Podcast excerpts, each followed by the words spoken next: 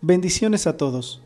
Soy tu amigo Javier Martínez de la comunidad cristiana La Hermosa de Nogales, Veracruz.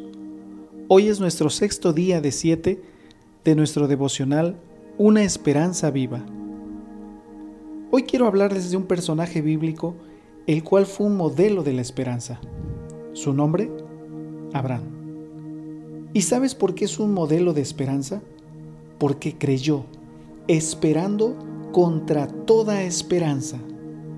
Romanos 4:18 dice, contra toda esperanza Abraham creyó y esperó, y de este modo llegó a ser padre de muchas naciones. La expresión esperar contra toda esperanza pudiera parecer contradictoria, pues no se puede esperar en modo sensato cuando no hay razones suficientes para hacerlo. Pero Abraham logra esperar porque cree. La relación entre creer y esperar es muy estrecha. No se trata de dos actitudes separadas, sino de una sola, de una fe que espera y de una esperanza que cree. La fe se vive como esperanza. La esperanza es confianza ilimitada. Dios le había prometido a Abraham que sería padre de muchas naciones, pero él tenía cerca de 100 años y su esposa Sara era estéril. Esto lo podemos leer en el versículo 19. Y a pesar de eso, su fe no flaqueó.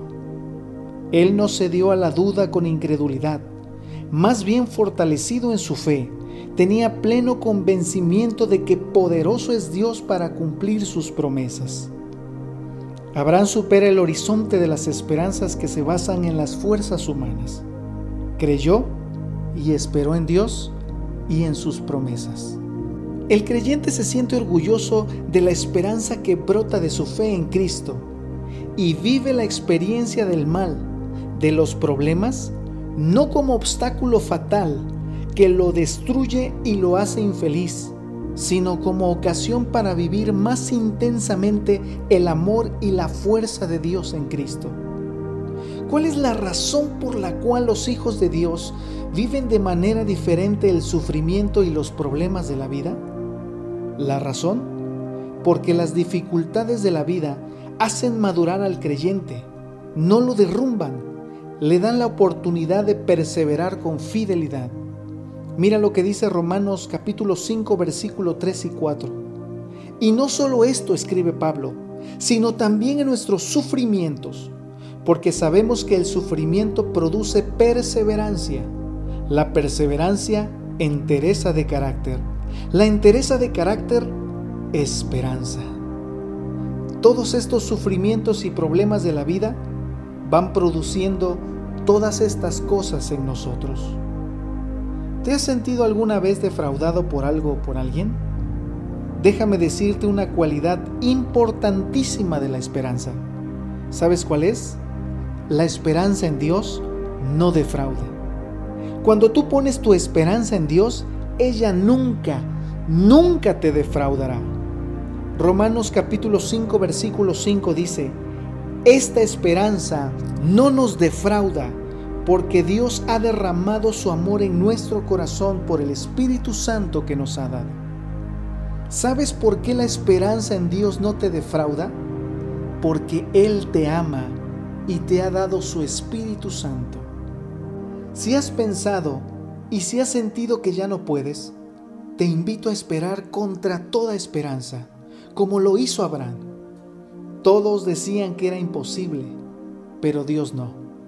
Y Abraham creyó y esperó. No cedas ante la duda y ante la incredulidad, más bien fortalece tu fe. Los obstáculos que tienes, los problemas que vives, te ayuden a madurar, a producir en ti paciencia, entereza de carácter y una esperanza viva en Cristo Jesús. Yo te invito a terminar este tiempo con esta oración. Señor Jesús, gracias porque tu esperanza no avergüenza y sé que nunca me dejará avergonzado. Ayúdame a ser como Abraham, que creyó y esperó contra toda esperanza. Que cada aflicción, problema, me ayude a ser como el acero, el cual se templa con el fuego. Y así como cada hijo tuyo que se robustece y se templa con los problemas.